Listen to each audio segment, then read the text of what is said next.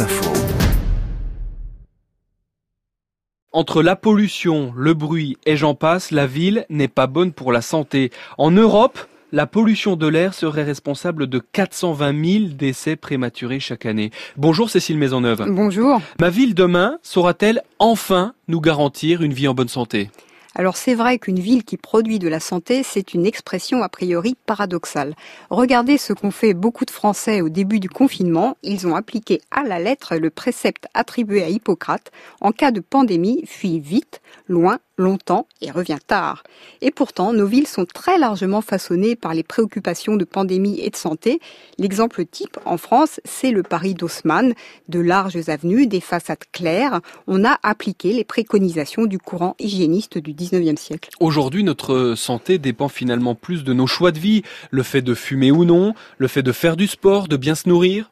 Alors c'est vrai, nous sommes les premiers responsables de notre propre santé. Pour autant, on estime que 70% des déterminants de notre santé dépendent de notre environnement.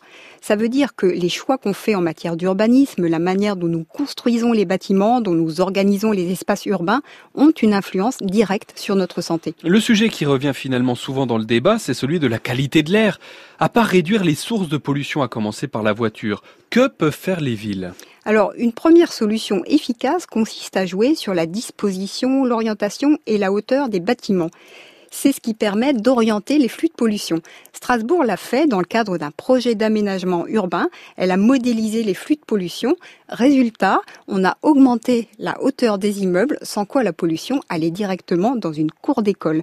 Alors, une deuxième solution, c'est de revoir les espaces publics. Par exemple, un espace public qui est dédié à la voiture, c'est une vie de quartier moins active. Ce sont des enfants qui ne jouent plus dans la rue. Sachez que le rayon d'action des enfants a diminué de 90% en 30 ans, d'où obésité, surpoids, etc.